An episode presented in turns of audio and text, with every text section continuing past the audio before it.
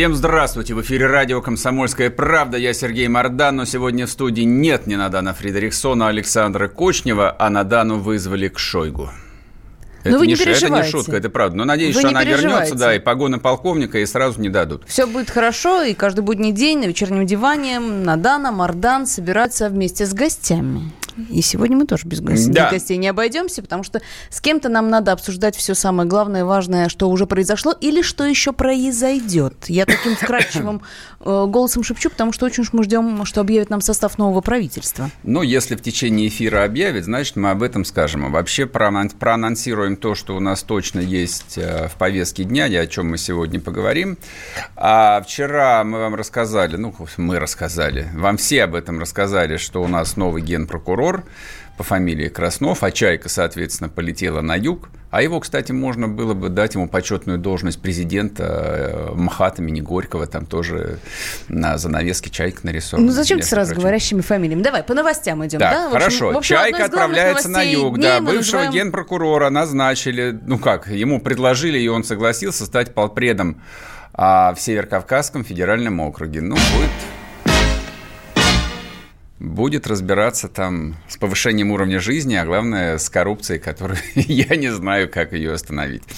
Так, вторая новость. Можем, конечно, похихикать, но говорят, что хихикать э, не о чем. Завтра будет экстренное заседание. А новый коронавирус, который вызывает э, острую пневмонию, Завтра заседание Всемирной организации здравоохранения. Объявлять красную эту тревогу или нет? А, Так, Третья новость меня сильно смущает, поскольку мы ее тоже вчера обсудили а, и снова упоминали известную блогершу Водонаеву. А, в общем, это анекдот. Столько дней говорить про женщину из Инстаграма, но сегодня целый э, председатель Государственной Думы потребовал э, засудить ее по 282 статье. Наши... и вот это уже важно. Наши начальники неостановимы в своем желании кого-нибудь засудить и запретить. Потому что это не просто женщина из Инстаграма, это женщина из Инстаграма против большой федеральной программы. Вот для этого Путин и объявил перестройку, чтобы они слегка проветрили себе мозги и взяли себя в руки, наконец. Вот это главное. Гость в студии опаздывает. Когда приедет, мы скажем, кто у нас будет. Человек известный и умный. А, а пока что начинаем... А пока что начинаем идти по повестке дня. Вечерний диван. Так, значит, э, пишите WhatsApp, Viber 8 967 200 ровно 9702. И ваши сообщения мы будем читать в эфире. Да, самые умные, самые злобные сообщения мы в конце обязательно прочитаем. Включайте YouTube, там идет прямая трансляция, там тоже можно оставлять комментарии и особо в них не стесняться. А также не забываем подписываться на телеграм-канал «Радио Комсомольская правда» и телеграм-канал «Мардан», где пишут все запрещенное и нелегальное. Так, погнали. Кроме того, в телеграм-канале «Радио Комсомольская правда» идет опрос, в котором вы можете, вы можете поучаствовать, и результаты которого мы А, обязательно не только озвучим, но еще и обсудим в нашем эфире сегодня. Я кратко озвучу все же, а вы дальше заходите в Телеграм и голосуете. Там а, следующие вопросы. После назначения нового правительства что изменится? Жить станет лучше, жить станет хуже, жить станет так же. А что у нас правительство меняется? И главное, главное, чтобы не было как у хохлов. Ну давай, ну скажи честно, ты за что проголосовал? Это сейчас не призыв, дорогие друзья. Это вот сейчас просто мнение Мардана. А, за четвертый вариант. А что у нас правительство меняется? Знак вопроса. Ну, пока, пока это, в общем, как бы не ощутимо. Все пока на уровне какой-то медийной истерики. Ах ты ж, господи, боже мой, а вместо Медведева теперь человек с фамилией Мишустин. Кто такой Мишустин? Я не знаю, кто такой Мишустин. Вот, что он обещает сделать? Я не знаю, что он сделает. Я вообще не уверен в том, что мы там через полгода не будем жить в стране под другим названием, но об этом чуть позже. Это касается конституционных а, всевозможных изменений, которые, в общем, для ну, для нормального человека необъяснимо и вообще непонятно, что там начальство затеяло. А у меня вот есть такая конспирологическая версия о том, что все затеяно для того, чтобы эту политическую конфигурацию, которая существует с 1991 года, обрушить и на этих обломках выстроить нечто совершенно новое. Но давайте начнем С того, А, что уже меняется. да, начнем с того, что уже меняется, и то, что обещает эм, изменение нашей жизни, которые на самом деле коснутся всех и каждого. Нет, это не, это не шутки, это не смешно, там, как вы относитесь к назначению в новом правительстве.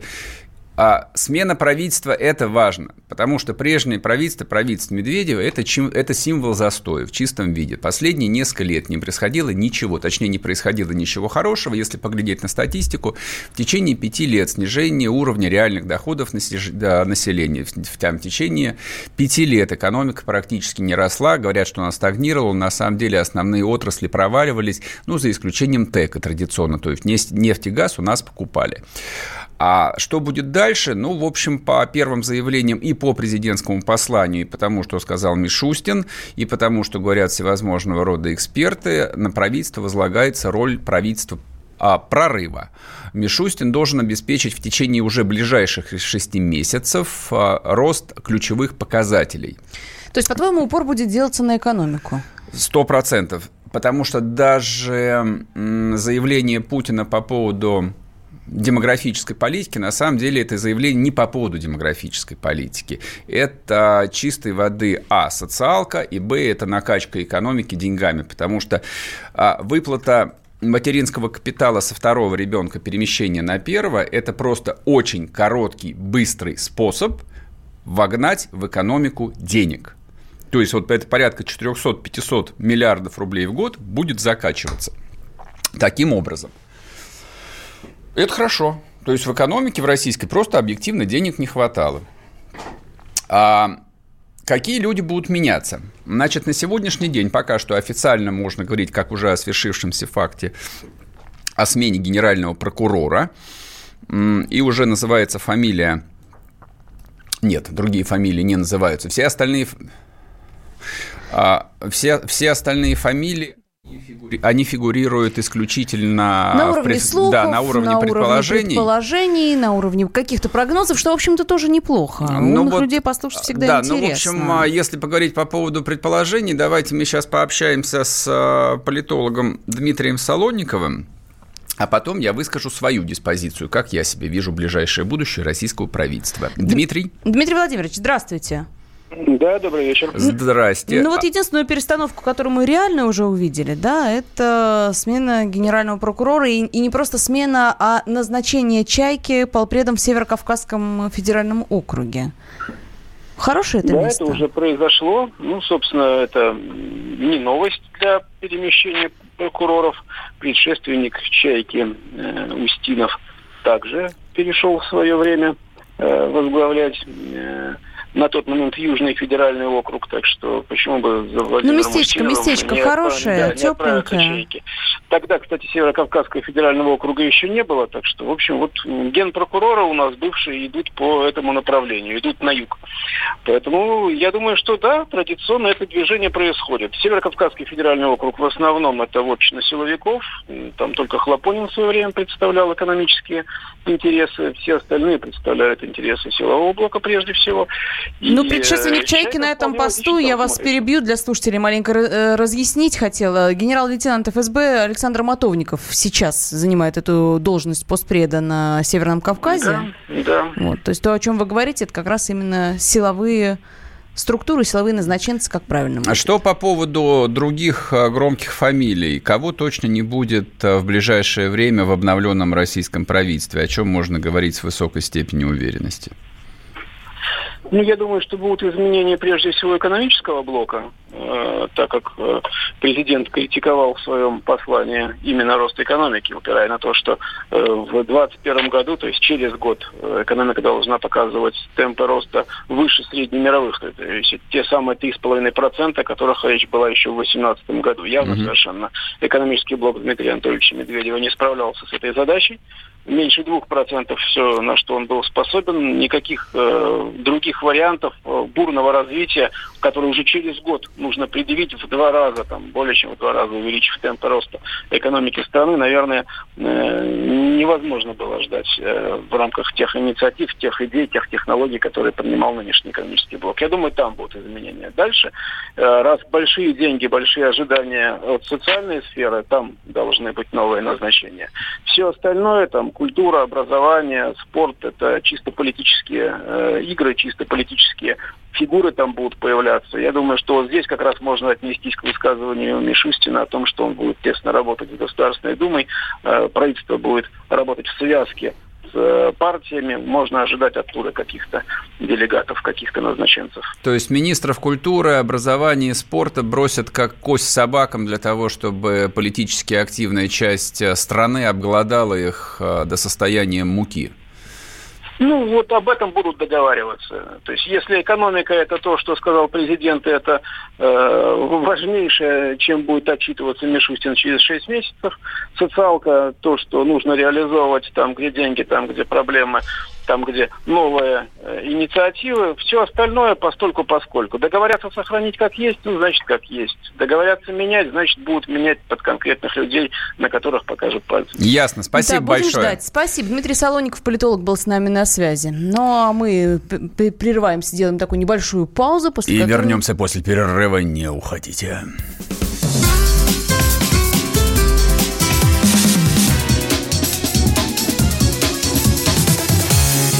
Вечерний диван.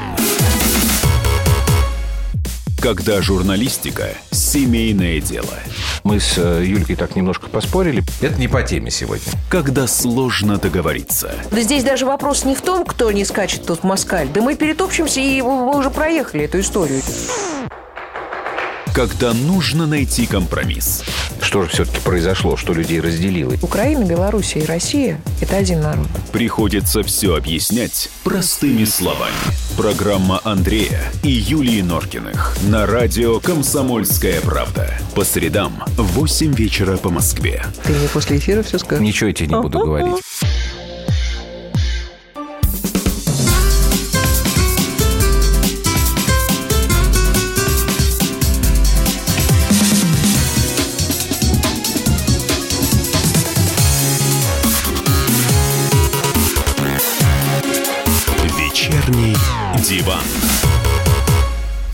Снова здравствуйте. В эфире радио «Комсомольская правда». Я Сергей Мордан. Со мной в студии Александра Кочнева. Продолжаем обсуждать самые важные события сегодняшнего дня, а также самые важные события, которые, видимо, произойдут еще до сегодняшнего дня.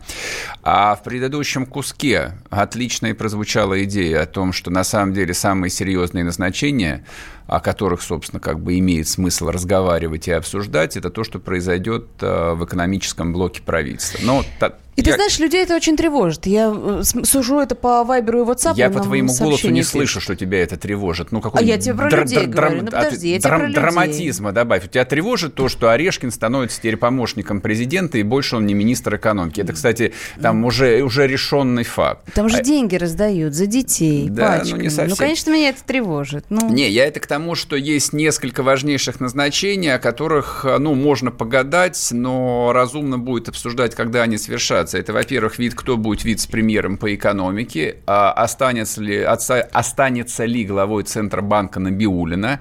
Это, в общем, женщина, сделанная из железа и стали, которая довела инфляцию до скольки там, менее чем до 3%. И все снижает и снижает. Но ничего хорошего в этом нет. То есть я бы сказал, бы, что это плохо. Экономика с, с такой низкой инфляцией, с таким э, ростом, это, в общем, практически катастрофа. Но посмотрим. То есть вот то, что принято называть плохо. И так Га- цены растут. Да, Гайдаровско-Кудринским а, там а, либеральным трендом в экономике вопрос, он, он сохранится или нет. Но судя по тому, что Путин объявил о масштабной социалке, об инвестициях а, через материнский капитал именно в социалку, видимо, здесь большие метаморфозы произойдут. А, ну, а, соответственно, простым людям, которые во всех этих глупостях не разбираются, вот, им а, кинут... Просто как, денег хочется, им как, им как кость кинут на обсуждение, ну, наших любимых министров. Топ-1 – это, соответственно, Мединский, министр образования Васильева, третий кто? Министр спорта, ну ты что? После всех этих скандалов, которые у всех, с допингом, у, у, с всех, у всех в головах сидит Мутко, а нового министра... Никто, да, с ну, прекрасной фамилией. Ладно, Ник, никто, никто, его так, никто его так и не запомнил. Да, посадили, да, получай э, вот эти вот, которые в голову прилетают, прилетает, но он мирно их тихо и получает. Итак, для того, чтобы мы не сидели как коматозные, у нас появился великолепный гость. Хотя он опоздал, но это простительно. Никита Магутин, основатель Ты главный редактор? Ну, можно так сказать. Сооснователь Но- проекта «База». Да, и сооснователь и главный редактор канала «База». А любой человек... Издание «База». Издание. Окей, хорошо. Любой человек, который работает с информацией, а, знает, что это такое. А вы, может быть, этого не знаете, но вы их а, новости видите постоянно. Эти люди, которые новости выковыривают, и вы потом хлещетесь насмерть, обсуждая там то, что произошло на самом деле, а не то, что вам показывают федеральные телеканалы. Телеграм-канал «База» занимается в первую очередь расследованиями и выяснением таких деталей, которые нам, простым людям, как-то бывают неизвестны. Никит, скажи, пожалуйста, а вот а, это обсуждение персонали нового правительства, оно вообще интересно или нет? Вы работаете с этой политической повесткой? Слушайте, на самом деле мы пока с политической повесткой не работаем, мы особо пока не видим вариаций для себя, потому что у нас никогда до этого не было политического блока внутри, собственно, нашей редакции, нашего издания.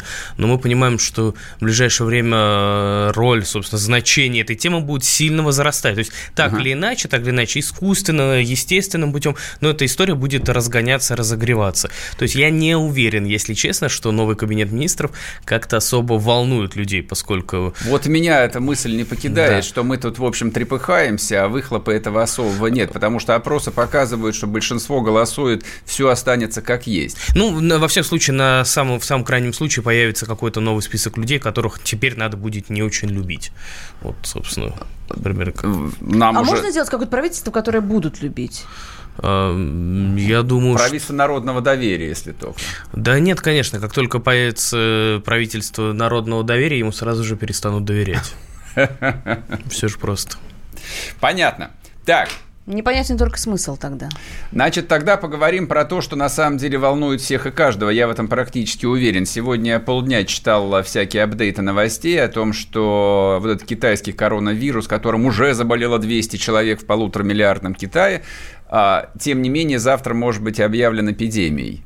И китайцы, судя по фотографиям, по видео, которые китайские телеканалы выкладывают, то есть они все там как будто в этих страшных сериалах а, там запакованные. Но я тебе предлагаю прям вот жительницу Китая, мы поговорили с женщиной, которая живет там, и вот как она рассказывает о том, что происходит сейчас э, в Давай- Пекине. давайте спросим. Лисан В аптеках очень много людей. Многие стоят, покупают маски, там всякие порошки типа тарафлю. Правда, очень много людей сейчас ходят в масках, как будто какой-то фильм «Апокалипсис», на самом деле немножко не по себе. Я тоже ношу маску, и я сегодня только узнала, что в моем городе, где я нахожусь сейчас, в Ченду, тут появился один больной, так что стало еще страшнее. В основном была вспышка в Ухане. Он далековато от Ченду находится, но теперь, если и тут появился больной человек, то как бы все. На самом деле в китайских СМИ это освещается как бы, ну, постольку поскольку, потому что, понятное дело, что китайские власти не хотят, чтобы у людей была паника, поэтому они занижают цифры, прям сильно занижают. Ну, там раза в три они меньше говорят, чем говорят э, зарубежные СМИ. Поэтому китайцы не очень-то боятся, но как бы почти все ходят в маске. Просто еще беспокоит то, что э, после китайского Нового года, когда китайцы будут возвращаться со своих родных городов обратно, в, там, в города, в которых они живут, работают, то станет еще больше заболевших. Вот китайцы не тревожатся, тревожится почему-то весь остальной мир, потому Да что нет, уже и ну, а я- Корея закрыла границы. Нет, поначалу и- никто не тревожился. То есть первые новости появились в таком формате. Значит, в городе Ухань э, обнаружено, там, не помню сколько, первые там 20 больных. Ну, я думаю, какой-то Ухань, наверное, какая-нибудь деревня. Вот. Ну, потом э, я, в общем, так задумался, думаю, а я какие-нибудь города, кроме Пекина и Шанхая, знаю? Конечно, нет, конечно, не знаю. Гуанчжоу. Это ты продвинутый просто. Мне только после напоминания пришло в голову. Я залез, поглядел. Город, город Ухань, 15 миллионов человек на минуточку. То есть, если будет эпидемия в городе Ухане, это не самый большой китайский город, вот, то можно снимать сериал «Эпидемия 2» или «Эпидемия 3 и 4» сразу. Вот, а потом они же как таракан расползаются по всему миру. Там ну, в любой столице мира, включая Москву и Санкт-Петербург, одномоментно находятся сотни тысяч китайцев. Вот, то есть вот этот коронавирус, он, возможно, уже вот здесь, вот рядом с нами. Ну, невозможно, а точно. Уже Да, четыре то есть- случая за да, пределами то есть- Китая выявлены. Два в Таиланде, один в Японии, один в Корее. И Корея границы позакрывала. Да, вы проехали в метро через станцию метро Новослободская, да, прошли мимо толпы китайцев, которые фотографируют метражи. Бебем, приехали. В общем, завтра нам все сообщат, будем мы все болеть или нет. А единственное, что обнадеживает, что до этого была атипичная пневмония, до этого был э, птичий грипп, до этого было бог знает что. Обсудим после перерыва, не уходите. Всем привет, меня зовут Мария Баченина, и я автор подкаста «Здоровый разговор». Подписывайтесь на мои подкасты на всех популярных платформах, ставьте лайки и присылайте свои темы, интересные вам, на почту подкаст собачка phkp.ru.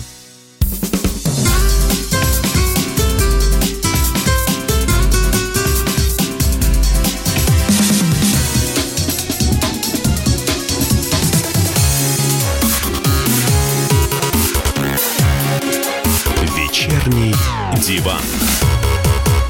И снова здравствуйте. В эфире радио «Комсомольская правда». Я Сергей Мордан, со мной в студии Александра Кочнева. А в гостях у нас на нашем Никита вечернем Магудин. диване уютно расположился основатель проекта «База». Я напомню, что нас можно смотреть в YouTube. Там идет прямая трансляция прямо из нашей студии. Радио «Комсомольская правда». Набирайте, подписывайтесь на наш канал, видите нас. Оставляйте свои комментарии. Кстати, писать можно не только там, но еще и в Вайбере и в WhatsApp 8 967 200 ровно 9702 их номер. А еще а еще можно не просто писать, но еще и принять участие в вопросе. В нашем телеграм-канале «Радио Комсомольская правда» идет прямо сейчас голосование вот, вот тот приятный случай, когда вас слышат, знаешь, когда вот ты голосуешь, и сразу вот, вот понимаешь, что ты, твой голос будет принят, услышан, понят, без, безо всяких каруселей, безо всякого да, вот без этого, всяких вот- обещаний, вот голосований, всего. да, Да, по, по голосуйте от Конституции. души, ребят. Здесь, здесь вас точно услышат. С назначением нового правительства изменится ли что-то в нашей жизни, спрашиваем мы у вас и предлагаем вам такие варианты. Жить станет лучше, жить станет хуже, жить станет так же.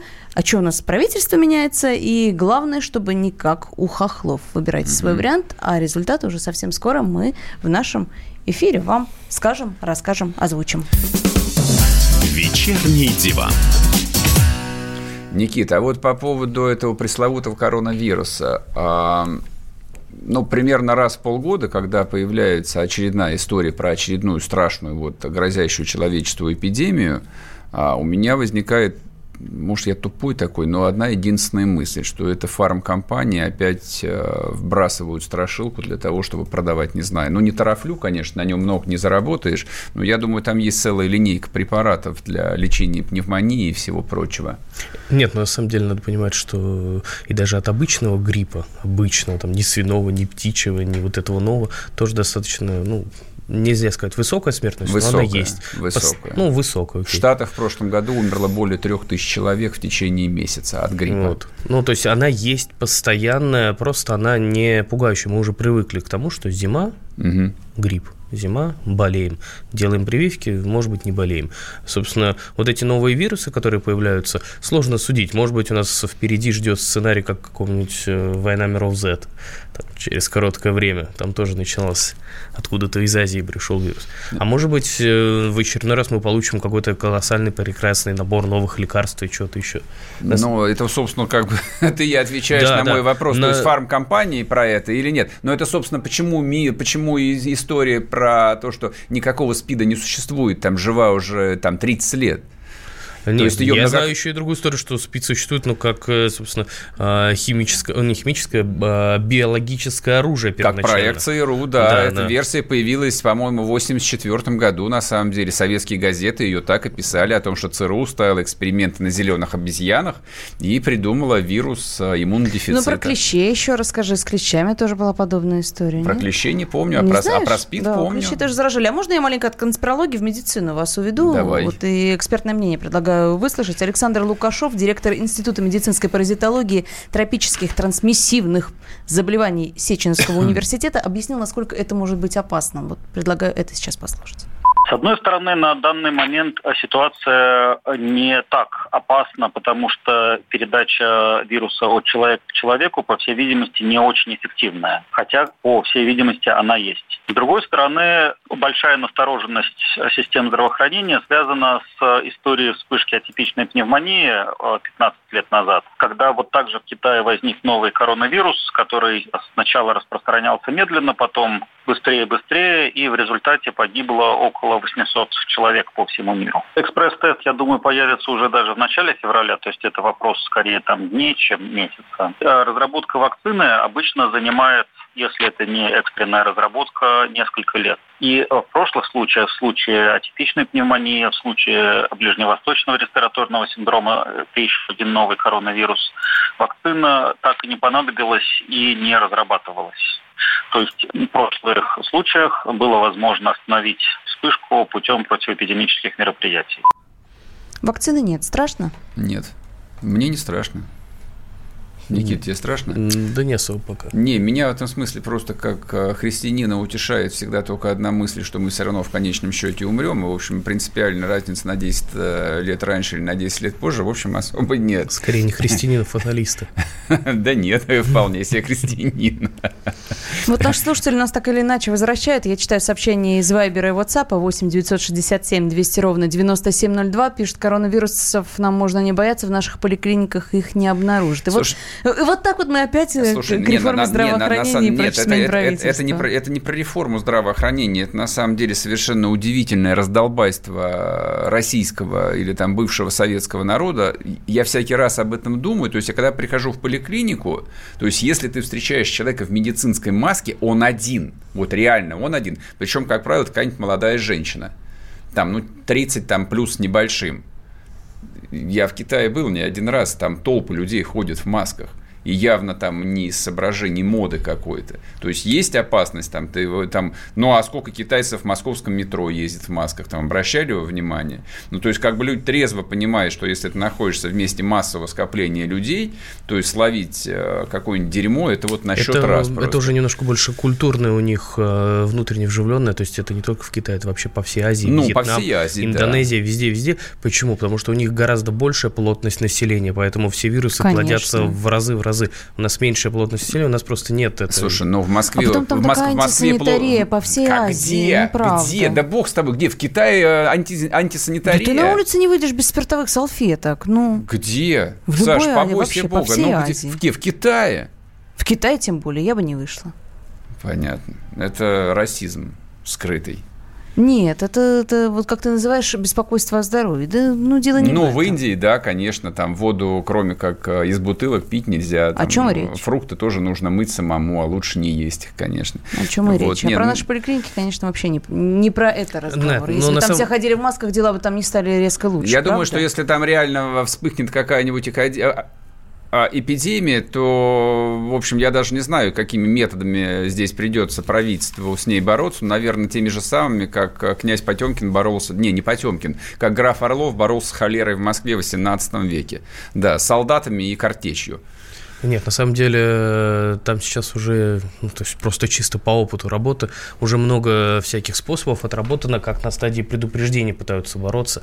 По крайней мере, э, когда вот это была совсем недавняя новая вспышка атипичной пневмонии, когда была колоссальная вспышка этого свиного гриппа, в первую очередь инструктируют кого? Инструктируют экипажи самолетов. А если в воздухе кто-то начинает жаловаться на самочувствие, его обязательно записывают, после этого ее обязательно передают в руки, собственно, сотрудников э, местных, там, медиков, что-то еще, после чего помещают в карантин. Ну, в зависимости от того, что там есть Ну сердце, то да, вряд и ли у нас помещают. сейчас во многих аэропортах действительно выставляют Да. кордоны медицинские. Нет, проверяют. там по, по этой истории, она почему пока не страшная, потому что, по крайней мере, там практически сразу научились этот коронавирус диагностировать, то есть его, там, извиняюсь, этимология, она, ну, какая-то довольно обычная и традиционная, то, что ученые, по крайней мере, умеют распознавать, ну, другое дело, что вакцины нет, и собственно, на изобретение вакцины, то, что уже там медики писали, минимум полгода. То есть, ну, такой более-менее там а, сло- сложного штамма, там, идет ли речь о гриппе или речь идет вот об этом коронавирусе.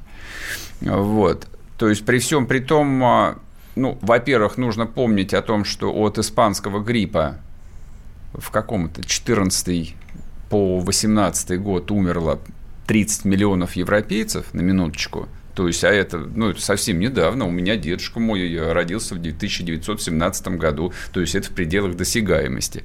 Вот. Поэтому пребывать в уверенности, что нас это никогда не коснется, потому что не может коснуться, мне кажется, довольно глупо. Совершенно не соглашусь, потому что вот эта первая половина, даже не первая, а первая четверть э, века, это колоссальный уровень антисанитарии, это войны, это окопы, это вот это вот все, когда тесное проживание солдат между собой, поэтому вирусы совершенно иначе себя величат Дай сейчас. бог. В общем, ладно, дождемся завтрашнего дня. ВОЗ объявит красную тревогу или не объявит, или, может быть, нас в очередной раз пронесет. Но А, мы пока еще о чем-то интересном поговорим. на- Вечерний диван. Так, так, так, так, так, так, так, так. О чем мы сейчас Это так поговорим? внимательно Мардан смотрит на результат опроса, который в Телеграме у нас идет. Ну, Я давай, напомню, давай, радио объяви, «Комсомольская об- правда». объяви его и закроем, наконец, эту тему. Я думаю, что голос- голосуем достаточно долго. Да, ну давай. Э, Итак, э, в телеграм-канале «Радио Комсомольская правда», на который, я надеюсь, вы уже подписались, прошло голосование. И мы спрашивали у вас, э, что-то поменяется с назначением нового правительства или нет. Итак, большинство россиян... Большинство россиян.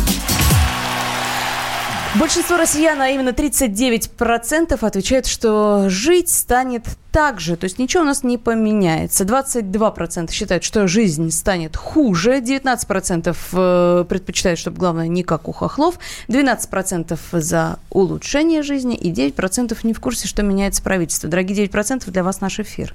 Я практически уверен, что наверняка у нас поменяется министр здравоохранения. Это вот так вот. Это не мостик от темы, которую мы только что обсуждали. Это на самом деле... Ну, это и так было понятно в течение шести месяцев последних количества скандалов и разбирательств, которые сопровождали российскую медицину. У нас будет новый министр, и, наверное, здесь будут происходить довольно большие изменения. Ну, по крайней мере, для того, чтобы Российская Федерация была готова ну, хотя бы потенциально готова к тому, с чем сейчас борются китайцы. Вот я не уверен, что у нас могли бы бороться примерно так. Вернемся после перерыва, не уходите. Иркутск. 91,5. Воронеж. 97,7. Краснодар. 91,0. Тюмень 99,6.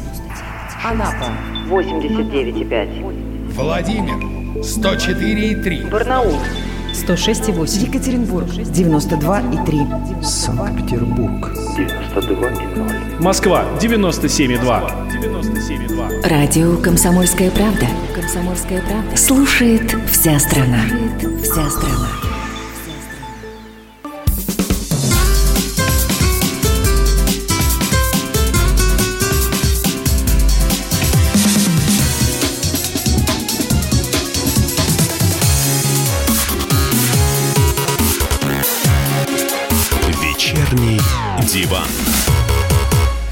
Снова здравствуйте. В эфире радио «Комсомольская правда». Я Сергей Мордан. Со мной в студии Александра Кочнева и Никита Магутин, наш гость, сооснователь, руководитель проекта «База». Издание «База». Извини, пожалуйста. Да, да, и телеграм-канал в первую очередь. Да, правильно? Среди прочего. Среди прочего, хорошо. Сегодня на диване мы уютно расположились не просто так. Мы обсуждаем все, что нас затронуло, все, что нас встревожило, все новости, которые нас, может быть, раздражают. Раздражают абсолютно. Вот, Мардана э, раздражает все, что связано с моделями из Инстаграма и с прочими красивыми Нет, девушками. неправда, совершенно нет. Которые Меня- высказывают какие-то меня- свои суждения, мнения и прочее. Меня раздражает излишняя активность э, представителей государственной власти. Я вообще считаю, что все должны помалкивать и говорить должен один Путин. Есть ему что сказать? Окей, послушали. Он говорит достаточно редко и хорошо. А всю остальную повестку можно было бы забить, ну, не знаю, там, новостями э, культуры, спорта, ну, кому что нравится. Вот. Но точно не перетиранием, что очередной депутат выступил с инициативой, а тут теперь с инициативой выступил не просто депутат, а целый председатель Государственной Думы. А, значит, э, Вячеслав Володин э, зацепился за высказывание телеведущей Алены Водонаевой о выплате материнского капитала. Она сделала это заявление в программе «60 минут», и вот как оно звучало.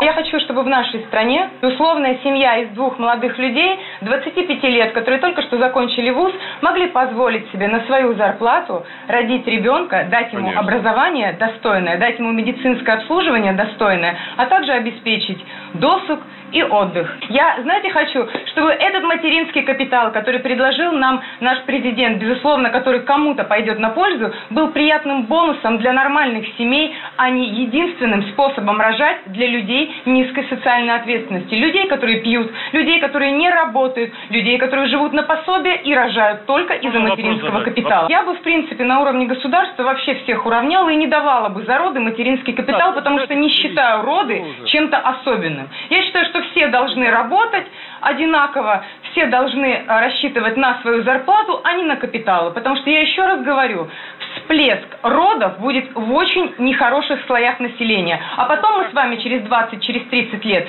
поймем, кто из этих людей вырос. Очень длинно, на самом деле. Я бы сделал бы короче раза в четыре. Вот. Но самое главное, это не об этом. Про это уже поговорили гораздо больше, чем оно того заслуживает. Но реакция. То есть сегодня целый глава российского парламента отреагировал на выступление, ну, просто какого-то человека, который говорит досуг, то есть, в принципе, уже она должна навсегда исчезать из повестки федеральных каналов за одно это слово и комментирует, причем не просто комментирует, А комментирует вот а- таким вот а образом. говорит, да, в традиционном российском формате. Включайте. Да? Вот в этом случае нам правильно было бы с вами использовать возможности закона. Мы с вами закон приняли, где должны наказывать тех, кто оскорбляет граждан нашей страны. А это оскорбление граждан нашей страны. Она оскорбила народ Российской Федерации. В этом случае штраф 100 миллионов. Пускай платит. В следующий раз говорить не будет. Вот об этом речь идет. Нашла быдло. Пускай встанет и работает там, где люди зарабатывают те деньги, которые им не позволяют многое себе купить и решать те вопросы, которые требуются. Поэтому, наоборот, заслоны им надо ставить, чтобы больше они на телевидении не ходили. Понимаете, вот, э, ну, ну что, ну что это, блин, ну, ну это, это вообще куда это, о чем? Ну, у них что, чешется, что ли? Штраф 100 миллионов. Да, 100 миллионов, да. Маму свою пусть штрафует, которая 85 лет, оказывается, является мультимиллионером. Но дело даже не об этом. Во-первых, сама по себе эта статья 282 за экстремизм, она идиотская. То есть, как бы мы все знаем, что она идиотская, ее можно трактовать как угодно и пришить практически любому. вписать. Да, ну давайте теперь мы еще про нее, про, это, про эту стыдную статью будем говорить с трибуны парламента. Нет, на самом деле, если честно, у меня закрадывается такое серьезное подозрение, что господин Володин не слышал, не читал того, что сказала госпожа Водонаева. Ему донесла, донесли в подборке, в кратком изложении, что Водонаева выступила против материнского капитала. Против Путина. И против Путина. Это самое и главное. Володин бросился, схватив щит, схватив копье, он бросился защищать материнский капитал и своего руководителя. Его, в принципе, наверное, можно было бы понять, только во всяком случае, если ты выступаешь, занимая подобный пост, стоит ознакомиться с первоисточником. На самом деле, если честно, я вот честно сейчас хочу сказать, что я не увидел ничего страшного в сл- словах. Водонаевой. Вообще-то это просто... э, а, верно и правильно. Почему? Потому что я, как никто, работающий в новостях, знаю, что происходит с материнским капиталом в России. Весь Северный Кавказ чудесным, прекрасным образом живет обналичиванием. Уходим на перерыв и продолжим про Северный Кавказ. Не уходите.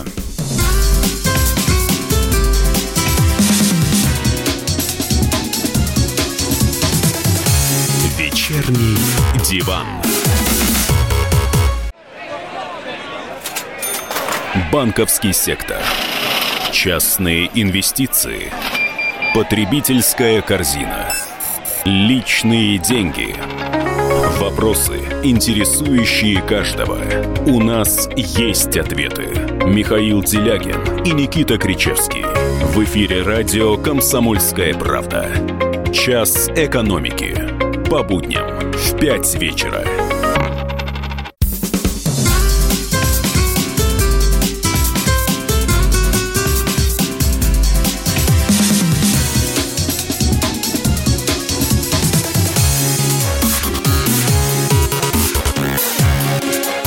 Вечерний диван. И снова здравствуйте. В эфире радио «Комсомольская правда». Я Сергей Мордан, со мной в студии Александра Кочнева, Никита Магутин. Основатель издания «База». И присоединяется к нам на нашем уютном вечернем диване Павел Салин, директор Института политологических исследований Финансового университета. Павел Борисович, добрый вечер. Так, смотрите, а вот какая тема. Она вроде бы не серьезная, но на самом деле она вполне серьезная. Наткнулся я на нее сегодня совершенно случайно. После этого ее подхватили, в общем, всякие, да, люди, зацикленные на политике. Смешная новость, называется так.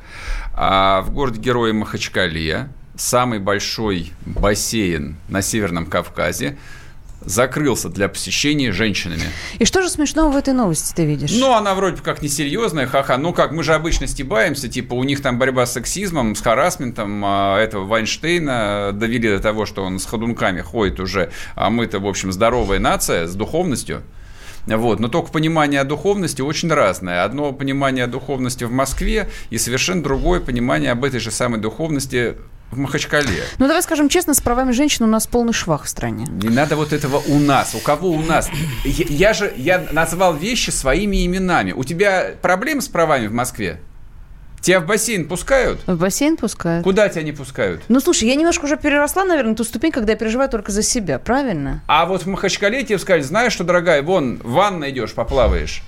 Но давайте не будем э, обсуждать сферических коней в вакууме. Есть православные регионы, есть мусульманские регионы, есть еще какие-то регионы. На самом деле я не вижу в этой новости, в этом, э, в этом событии ничего страшного, ужасного. На самом деле вы будете удивлены, но очень много заведений в Махачкале, там условные бани какие-то, еще что-то, какие-то частные бассейны, еще что-то, действуют по принципу разных дней. То есть общего, когда и мужчины, и женщины нету. Есть дни, когда мужчины, есть когда женщины. Вы удивитесь, но есть пляжи в Махачкале, которые мужские и которые женские. И там в других городах, например, по-моему, в Каспийске в том числе есть, которые по мне, я не вижу в этом ничего страшного, ужасного. Это регион такой, там другая вера, у них другие взгляды. В том числе, например, э, как я сегодня прочитал в материале «Медузы», например, когда на об... есть и общие пляжи, например, когда там молодые девушки приходят в купальниках, взрослые женщины на них могут шикать, типа, бесстыдница, типа, ну, как ты себя ведешь.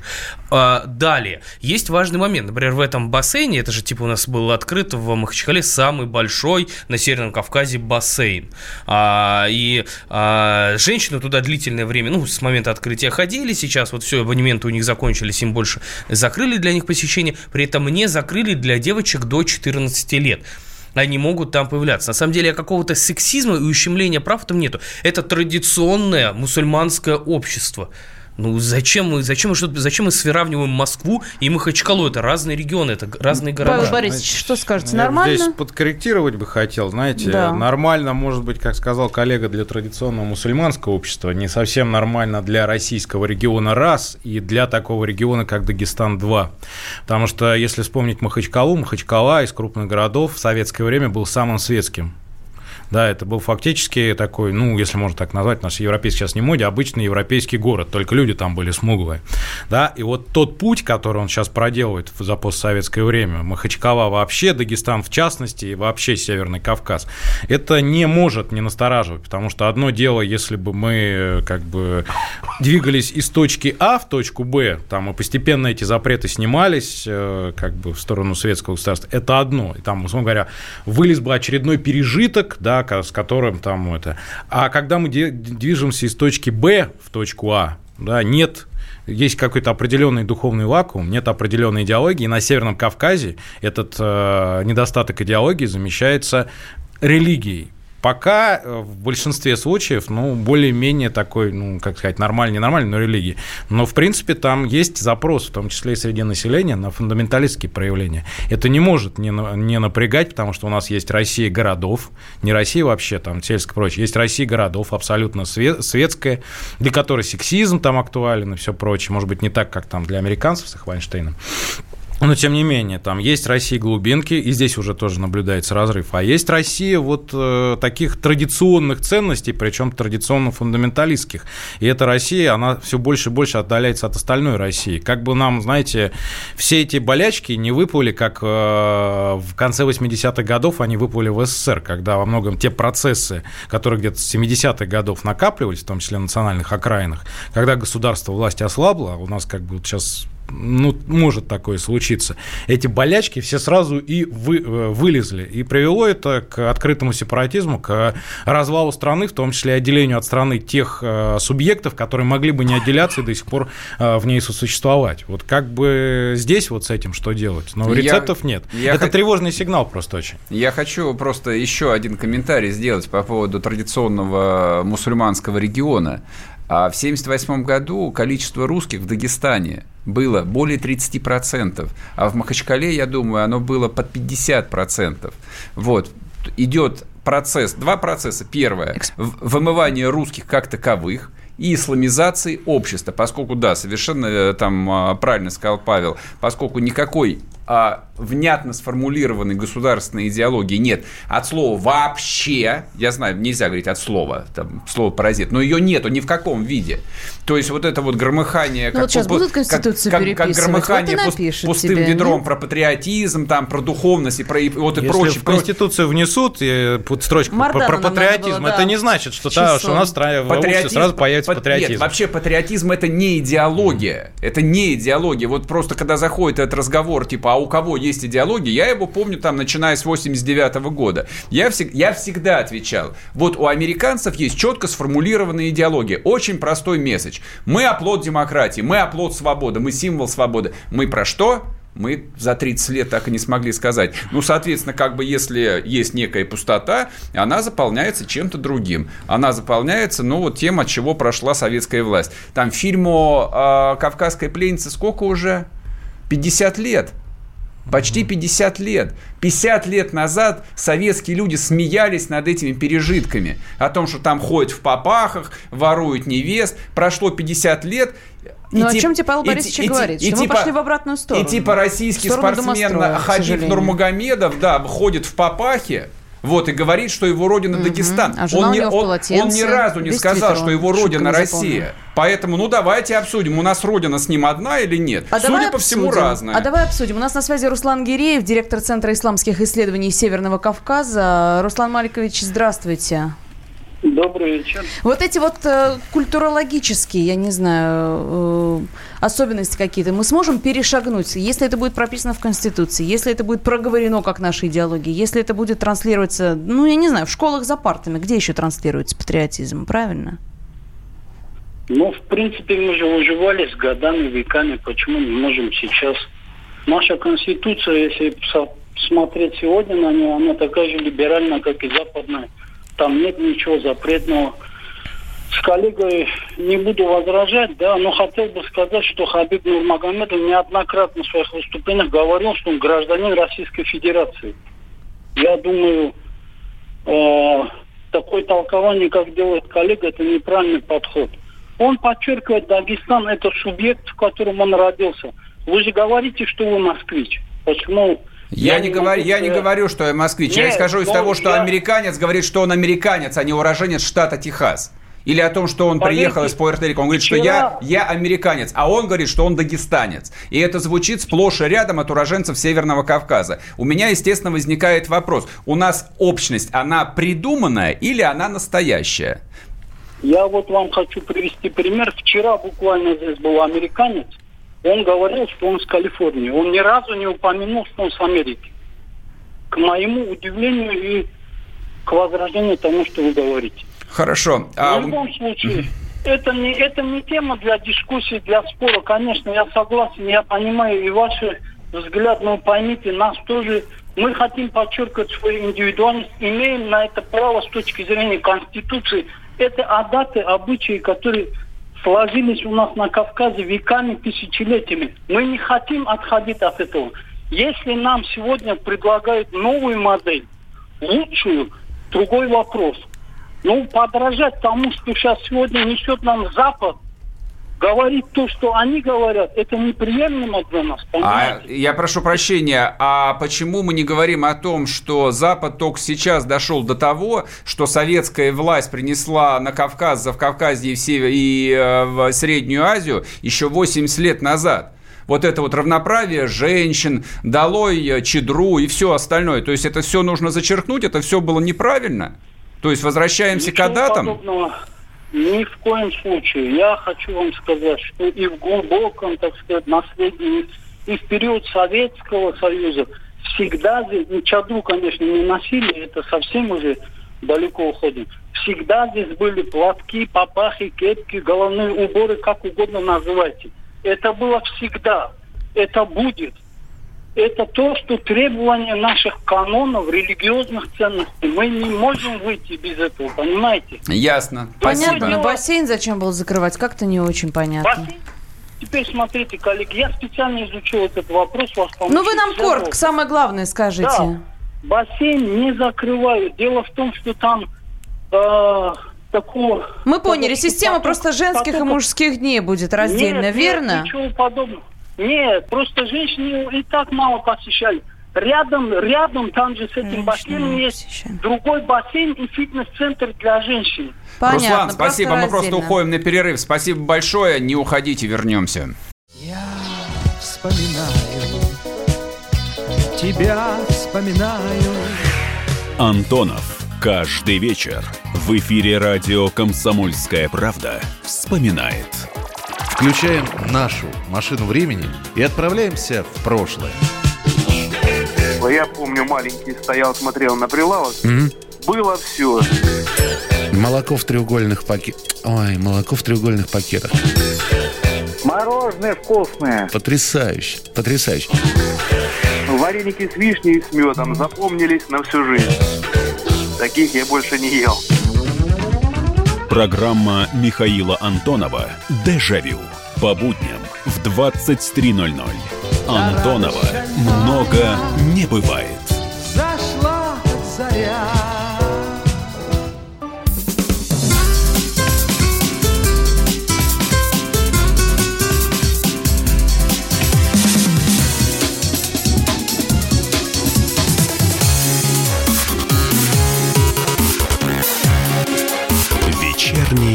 Диван.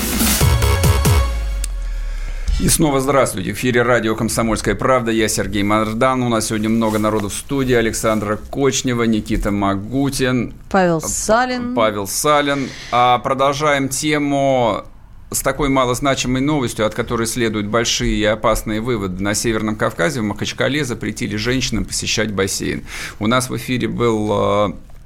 Представитель Северного Да. Кавказа, который Ну, это, это, это такая нам стра- странная фор- формулировка. Был Руслан Агиреев, директор Цен- Центра исламских исследований. Если коротко, он сказал следующее. Мы живем по этим обычаям. Не надо нас пытаться ломать через колено. Вот а, продолжу дискуссию, которая регулярно возникает.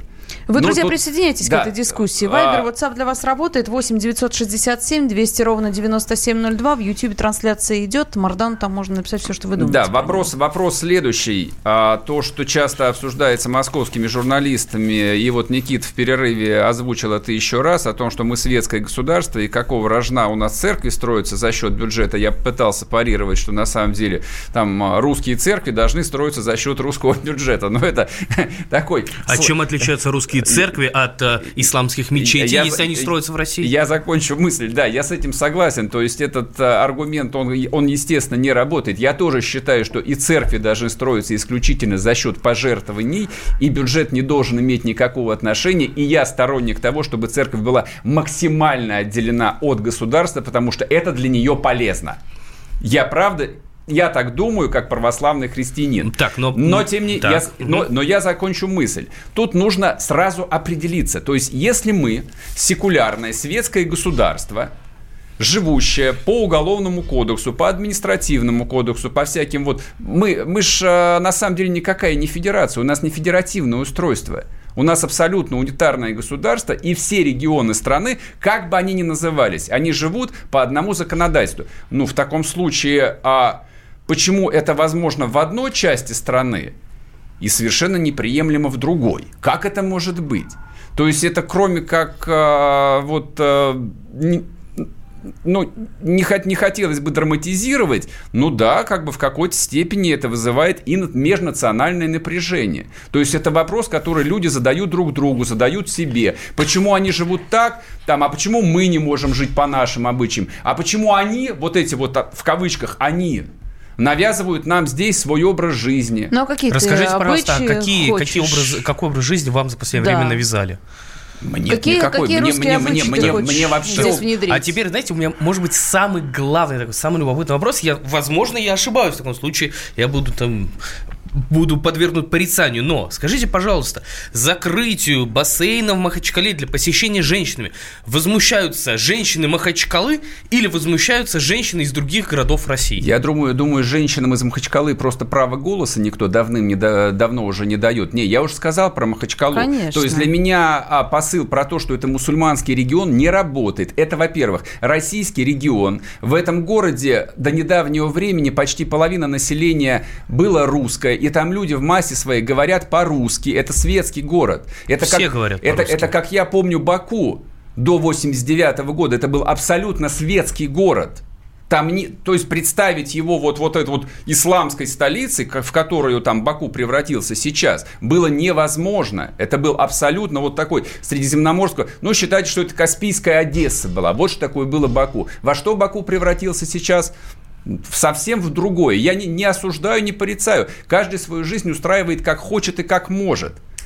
Павел Мы- у, Борисович. у меня тут нет никакой ностальгии, но мы говорим не, говорим не о Баку, мы говорим о другом Про городе на регион, Каспии, в том-то о, и о дело. российском городе. Давайте так, так уж вышло, так получилось исторически, что все мы здесь сейчас собрались. Вот так оно вышло, сложилось. И далее нам либо с этим жить и пытаться жить, уважая традиции, обычаи друг друга, либо, либо нам надо разбегаться. Разбегаться, я не знаю, наверное, никто особо не хочет. Ну, в, там, в отличие от нескольких там пары регионов и каких-то групп людей. Никто не хочет разбегаться. В таком случае я лично считаю, что раз уж мы поддерживаем духовно, наша как Программа целая по поддержанию духовности среди населения. У нас же, ну, что не район в Москве, то по 3-4 церкви. У меня на районе одну церковь не успели еще достроить, уже смотрю фундамент под следующую строить. Очень хорошо. Да. Это прекрасно, это великолепно. Я, давайте так, честно, тут безумная ситуация возникла, что я защищаю там чувство верующих и что-то еще. Я атеист, я не верующий. Я это человек. понял, я И догадался. я, я считаю, что в будущем нет места религии. Но при этом я понимаю, что раз сейчас для определенных групп людей важна религия, важны какие-то адаты, важны какие-то традиции, что-то еще, они важны. Это надо уважать и принимать. И с этим работать. Да, есть проблема, что на Кавказе, в частности в Дагестане, работа с этим, э, во-первых, там снизилась, во-вторых, действительно, я абсолютно согласен с Павлом, э, исламизация региона постепенно стала возвращаться. Ну, сильнее стали ощущаться эти моменты. То есть, в частности, один из ярких примеров, то люди, это очень яркий такой пример, люди стали меньше справлять Новый год, например. В том же самом Дагестане стала уходить традиция в ряде семей этих. Да, работа не ведется, но при этом а, подобный шквал критики, подобное отношение, то, что я сегодня вижу в соцсетях, то, что я слышу у вас сейчас в эфире к людям, которые закрыли посещение для женщин, ну, для меня просто удивительно. Хорошо, просто. кто и как должен работать? Я можно Павел, стреляйте. Нет, вот смотрите, коллеги, здесь Кто опять я работу вести? начал нашу беседу, что здесь э, с того, что важен не сам вот факт, не нынешней ситуации, статус-кво, да, а тот тренд, который наметился. Вот давайте ситуацию я совершенно другую, противоположную напишу. Как э, на Западе отказывались от э, базовой идеи христианства, если уж мы от христианства пошли, запрета на однополую любовь. Вот Великобритания, которая вроде бы свободная страна, только в 1967 году там отменили уголовную ответственность за гомосексуализм. Да, и это был как бы шаг навстречу меньшинствам, права которых уважались. А у нас недавно в ввели 70-е за пропаганду. В 70-е годы это стало внедряться нормальное толерантное отношение, да, что, в принципе, на уровне нормы, что это нормально. В 80-е годы да, это стало уже как бы внедряться в качестве нормы, ну, скажем так, базовой. А в 90-е годы и в нулевые это уже стало навязываться в качестве основной нормы там потихоньку, подспудно через образование. То есть фактически э, как бы изгонимого меньшинства это, это, ну, я не знаю, идеология, не идеология, это точка зрения, она стала себя навязывать в качестве доминирующей. И появляются уже такие двойные стандарты, как, вот, допустим, дискриминация, это всегда плохо. Но в западном сленге в нулевые годы появилось слово позитивная, Позитивная дискриминация. дискриминация, да. То есть да. вроде дискриминация это всегда плохо, но есть позитивная дискриминация, и это хорошо. И вот посмотрим, применим, ладно, бог с ним там с, с британцами, с западами, с, э, с их однополой, это, это их дело, да, это суверенное государство, не наше дело. Но если если брать ислам на Российском Кавказе, если туда вернется ислам, у нас страна все-таки стремительно урбанизируется. Помните, как мы при очень здесь в нулевые годы, в начале Павел, десятых... уходим на перерыв. Притирались. Ну, я тогда закончу после перерыва. Да, Не прервем вас уходите. ненадолго.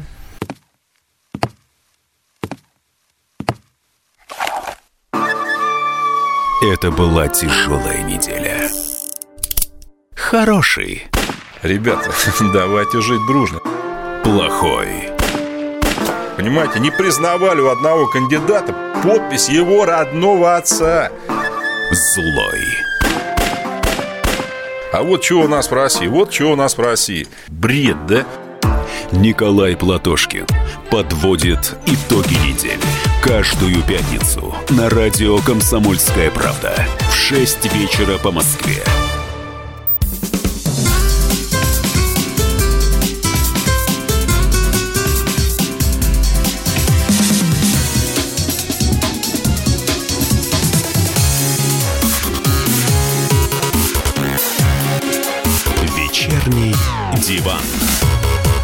Снова здравствуйте. В эфире радио «Комсомольская правда». Я Сергей Мордан. Со мной в студии Александра Кочнева. И с нами на вечернем диване сегодня расположились Никита Магутин, сооснователь проекта «База», и Павел Борисович Салин, политолог.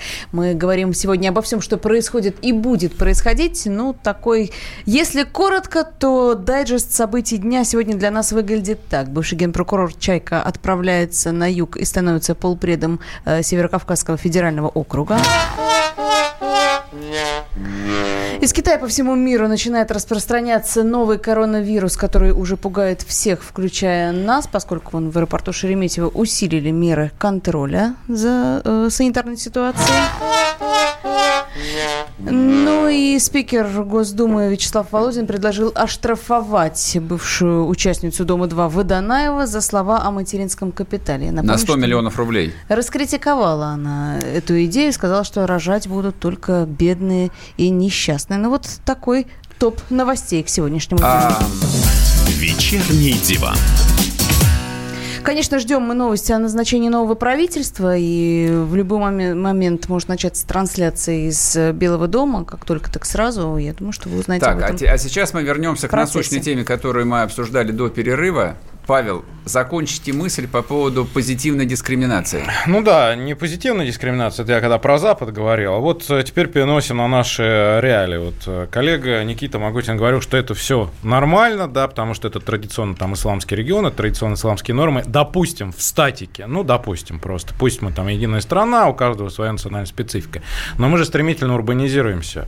А, У нас население переезжает в города, в мегаполисы. И вот представьте, когда это люди с победившими этими установками, которые будут считать это вот уже все там нормой, условно говоря, домострой и все прочее у себя там, они начнут переезжать там в ту же Москву. Мы 10 лет назад это проходили, когда э, сюда вот э, в 90-е годы не особо массовая миграция была, в Москве денег не так много было, да? Ну там Москва, крупные города я шире беру. А вот в нулевые годы, когда по- полились эти нефтяные деньги, мы столкнулись с массовой миграцией россиян из других инокультурных регионов. Мы помним, к каким стычкам это приводило, какая национальная напряженность. И только к середине нулевых с этим более-менее справились. Если сейчас там дать этому укорениться, то потом с этим столкнемся. Ладно, бог с ним там. Как-то пусть на особых правах существует. Поэтому потом с этим придется столкнуться и москвичам, и рязанцам, и петербуржцам, и тем, кто живет в Екатеринбурге. И это тоже э, там стабильности не добавит. И чтобы не, у нас не получилась вторая манежка декабря 2010 года в Москве или в Питере, и там, и там где-нибудь году в 2025, мы должны эту проблему решать там, на Кавказе, в Дагестане, сейчас. Ну вот Решать, хорошо. конечно, не радикальным мерам. Чайка едет туда работать. Ну вот я, честно говоря, когда только услышал, что господин Чайка уходит с поста генпрокурора в связи с переходом на другую работу, думал, что ему какую-то синекурку дадут, а вот этот вот пост сенатора, который специально таких вещ- вещей водился по квоте президента. При статусе, при кабинете, при машине, пропуску и куда входить можно, и все. А пост полпреда на Северном Кавказе, знаете, у нас вот э, полпреда в начале нулевых это реально были полномочия представитель президента, таких всех боялись, они всех там держали или должны были держать в кулаке. Сейчас у нас два реальных полпреда, которые вот именно полпреда президента. Это на Дальнем Востоке господин Трутнев и на Северном Кавказе господин а, Мотовников. Остальные полпреды, да, их там где-то вот на Урале вообще, ну, ладно. И вот как господин Чайка, такой, хоть и силовик, но такой и полусиловик, и достаточно интеллигентный, будет там кого-то держать в ежовых рукавицах, потому что господин Мотовников, у него силовой бег, а, контакт с коллегами своими, жесткими силовиками, там, выход и на спецслужбы, и на просто силовые структуры. Как господин Чайка будет это все удерживать? Либо его подстрахуют замами, а там господин Мотовников, либо как-то у нас ждет что-то вообще, институт полпредов упразднят, и поэтому просто не жалко господин Чайка назначать. Но вот в нынешней ситуации, как господин Чайка там что-то будет разруливать, я, честно говоря, не представляю, потому что господин Матоников там фигура политическая, господин Чайка такой фигурой стать не может. И это явно не синекура. Вот куда-нибудь в ЦФО, в Центральный федеральный округ, в, в Поволжье, на Урал, в Сибирь, вполне возможно, это как раз бы вкладывалось в концепцию синекуры. Но не Северный Кавказ, и не Дальний Восток, и не Северо-Запад. Но мне, кстати, казалось, что как раз э, генпрокурор э, и Чайка конкретно это, в общем, такой самый себе настоящий силовик. А кто еще? Знаете, а кто вот еще если их брать из, из, больше силовик из их тандема, конечно, господин Бастрыкин, он летом себя показал, да. Господин Чайка все-таки прокурора почему всегда боялись в советское время, да. Спасибо товарищу Сталину за 34 год, потому что он, именно он тогда впервые в истории российской прокуратуры, с Петра Первого этого не было, угу. да, прокурор всегда был око государева. Впервые за 200 с лишним лет существования прокуратуры Сталин объявил, а, а, объединил следствие и прокуратуру для того, чтобы машина репрессий работала безотказно перед 1937 году. Потом в СССР решили это не разъединять, чтобы прокуратура, как мощный институт, противостояла с одной стороны МВД, с другой стороны КГБ. Вот. И почему всегда прокуроры боялись? Потому что прокурор придет, пальчиком погрозит, не послушаешь, сразу уголовное дело. И уголовное дело, дай боже, пришьют, потому что и квалификация следователей прокуратуры была на порядок выше, чем у следователей МВД и даже КГБ. И зарплаты у них там были в разы больше. Если со следователем МВД в советское время можно было так вопрос решить, а там у БХСС особенно и все прочее, на, на этом держались, то с со следователем прокуратуры сложно было, он и материально был заинтересован. Поэтому все боялись прокурора именно поэтому. А как вот э, в 2007 году у нас прокуратура лишилась э, следствия, то и э, сразу так немножко подсдулась она, да, и вот господин Чайку, он уже не совсем силовиком был А новый генпрокурор? Но с новым про генпрокурором очень, знаем да, ничего. очень интересно. И как он дальше со следкомом будет выстраивать отношения, что дальше ждет господина Бастрыкина, большой вопрос. Потому что если поменяли кадры, поменяли поколение, сменили, да, 43-летний приходит в одном ведомстве, нужно все-таки омолаживать кадры и в другом ведомстве. Сегодня он дал интервью, из которого ясно вроде, что не будет у нас обратного объединения Следственного комитета и прокуратуры. По крайней мере, я так это понял. Значит, ждем, что будет дальше с э, господином Бастрыкиным. Думаю, что отставка вопрос только сейчас, в ближайшие дни, или в течение этого года. По поводу Северного Кавказа и отъезда туда чайки. А вам не кажется, что это вот продолжение там тренда заданного год назад, когда Дагестан возглавил э, бывший министр Васильев, вполне себе настоящий силовик.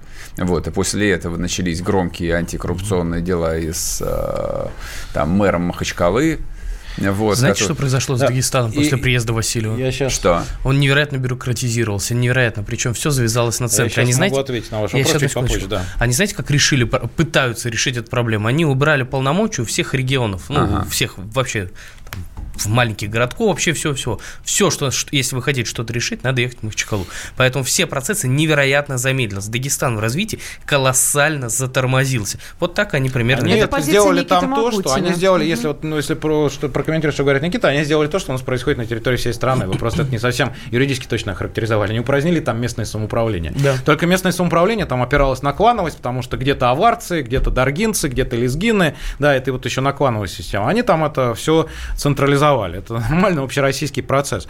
И хорошо очень сравнили господина Чайку с господином э, Васильевым из Дагестана. Почему? Потому что господин Васильев равно, условно говоря, господин Мотовников. Они из одного теста сделаны, там, из разных ведомств, прочее. Это, ну, настоящие силовики.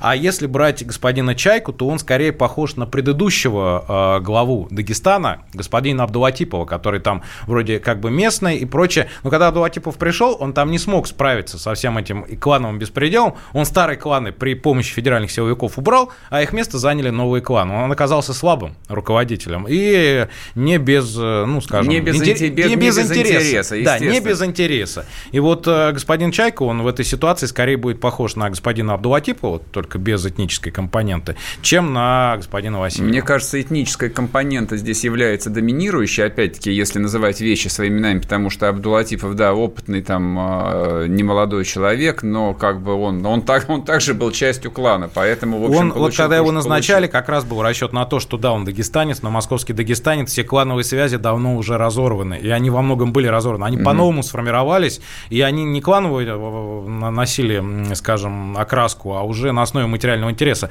Пришел бы вместо Абдулатипова такой же гражданский Иванов, и к нему бы нашли подходы с этими И чемоданчиками. посадили вся бы прочее. таких же заместителей. Да, и таких же заместителей, и прекрасно бы он там с э, Махмудовым, ну, условными там, Махмудовым и прочим нашел бы общий язык. Здесь я, эти связи сформировались не на этнической основе, а чисто на основе личного интереса. Но я так понимаю, что Чайка должен теперь продолжить э, дела, подобные делу Ашуруковых.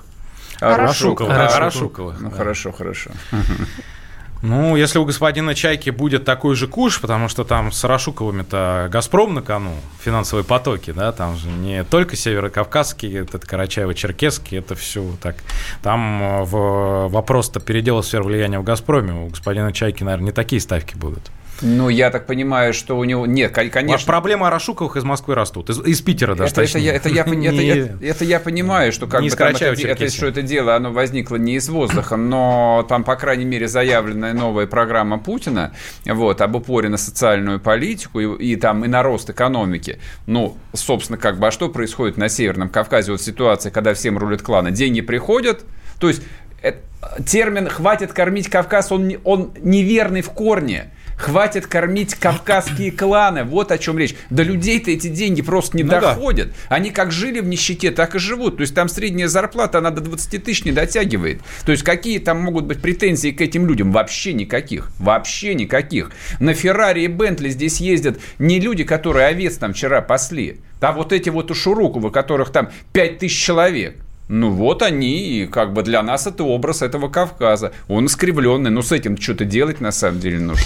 Павел, Павел Салин, директор Центра политологических исследований финансового университета, Никита Макутин, сооснователь проекта «База» у нас сегодня в гостях на вечернем диване в студии Сергей Мордан, Александра Кочнева. Мы прервемся сейчас на небольшую паузу, после говорим, поговорим не только о национальных вопросах, но и о вопросах силовых, в том числе ждем назначения правительства. Обязательно вам будем Не транслировать уходите. в прямом эфире.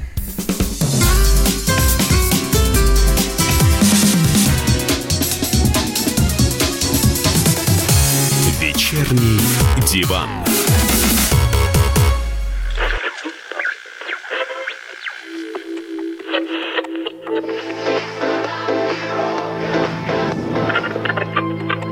Челябинск, 95,3. Пятигорск 88,8. Самара 98 Новосибирск 98,3. Ставрополь 105 и 7. Краснодар 91,0. Красноярск 107 и 1. Благовещенск 100 ровно и 6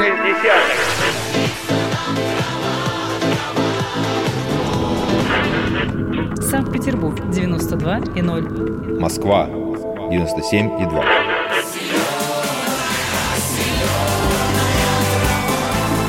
Радио «Комсомольская правда». Слушает вся земля.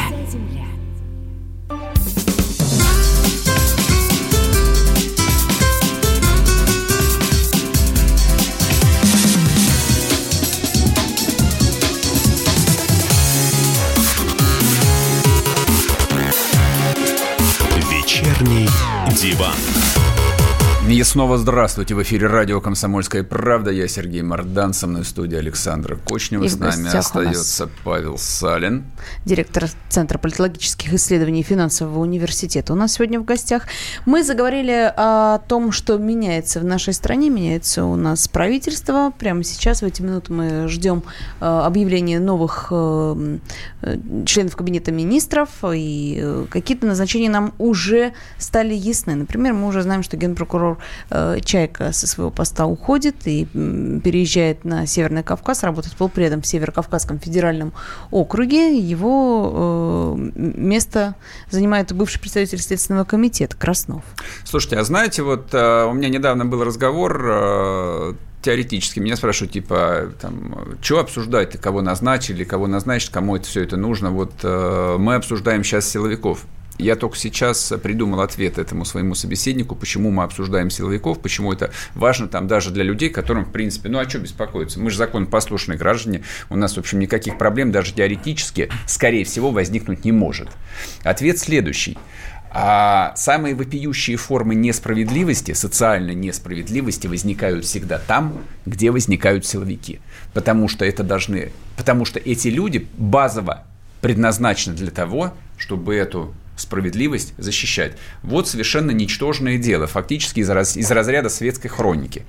А, там известная актриса, условно известная актриса Бочарова, которая какое-то время Боч... назад... Наталья Бочкарева, Бочкарева она играла да. в сериале «Счастливы вместе». Ну, вот это, которую знаешь, там пародия случайно задержали пьяной э, за рулем, и во время обыска нашли у нее там, а, в общем, пакет с кокаином, и, в общем, все тут э, обсуждали, посадят, ну, все обсуждали, что насколько ее посадят. То есть, по идее, дело же ясное. Шумиха началась. Она Да. сначала признала, потом опровергла. Неважно, пропускаем это все, как бы мы это вот не светскую хронику обсуждаем. Приговор Окон- суда, давай. Окончание истории, оно же совершенно там поразительное. Давай, все, озвучивай тебя. все закончилось штрафом в 30 тысяч рублей. Преображенский суд Москвы назначил штраф Слушайте, и ну- актрису Ну, отпустил. та- так же не бывает. Все. Да. Все. На, на самом деле так не бывает. То есть 30 тысяч рублей, это на самом деле, по-моему, штраф за вождение в пьяном виде, по-моему, 50 тысяч или нет? Нет, Не знаю, 30 не тысяч. автомобилист, не знаю. Вот, а я автомобилист. 30 тысяч рублей. То есть, как бы вас лишают прав по решению мирового суда и, и, и штраф 30 тысяч рублей. Здесь за, ну, неважно сколько там, 1 грамм кокаина, то есть под Да. статью попадает, почти 2 грамма, 30 тысяч рублей штрафа и больше никаких последствий. Павел Ни- Борисович, это вот никто- от чего? Как это можно Из-за того, объяснить? Ну, она это- артистка? Нет, это из-за того, что этот арест, он не вызвал резонанса среди населения, среди общества. Это, знаете, помните, как вот пытались для создания ложной повестки эту историю раздуть с, Коку- с Кокориным и Мамаевым. Да, что вот запрос есть у населения, чтобы элиты наказывать. Ну, совсем уж элиты, которые реально принимают решения, их же нельзя наказывать. Конечно. А вот те, кто на виду, и вроде как тоже, вот, э, насел- человек же простой считает, вот он в телевизоре, он на радиостанции, вот значит, он элита, он на что-то влияет. Да, это вот посвященные люди понимают, что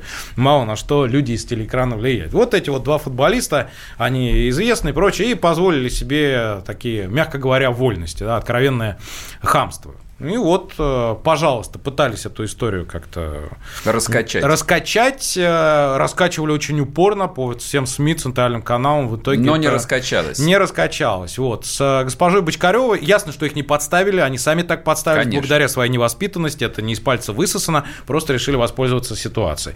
С Бочкаревой то же самое, сама подставилась, но извините, в творческой среде такие вещи-то они широко распространены. И некоторые политики, выходцы из творческой среды, за ними это тоже водится, фамилии не будем называть. да, Слушайте, не а вот а специально обученные люди внутри МВД, которые отвечают за пиар, за имидж, они не понимают, что подобного рода истории, они просто вот наотмашь валят репутацию ведомства. То есть полиция ее берет с наркотиками, и все заканчивается Совершенно штрафом. верно. Вы понимаете, есть пиар э, ведомственный МВДшный, есть э, пиар э, ну, на общегосударственном уровне, там, условно говоря, приняли люди решение, что это бесперспективно в самом начале, и есть э, заступники, там, административный ресурс, который наверняка вступился. Вот эти вот три Ясно. фактора сошлись. В общем, в России жизнь продолжается так, как она продолжалась и 50, и 100, и 200 лет назад, но, может быть, изменится. Вернемся завтра и расскажем вам про новости. Пока-пока, хорошего вечера.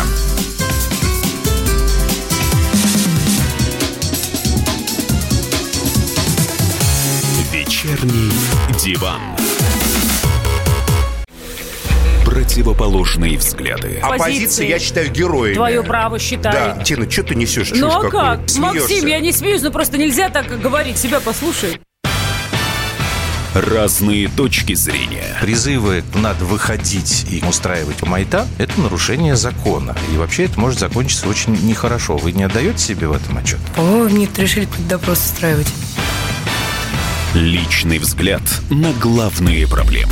Ты не ездишь на машине? Я не езжу. Ну вот и тогда Ну, молчи, отлично. потому что я рассказываю про движение автомобильное, а не про пешеходов. Свобода слова в прямом эфире. Я не причисляю себя популистом, я причисляю себя к людям, которые действительно отстаивают мнение жителей, причем не только на словах, но и на деле. Тогда приношу Любовь Соболь свои извинения. Радио «Комсомольская правда». Правда рождается в споре. Две крайности, они всегда опасны. Всегда мир более разноцветный и плохо, когда либо кровь на улицах, либо кровь в застенках.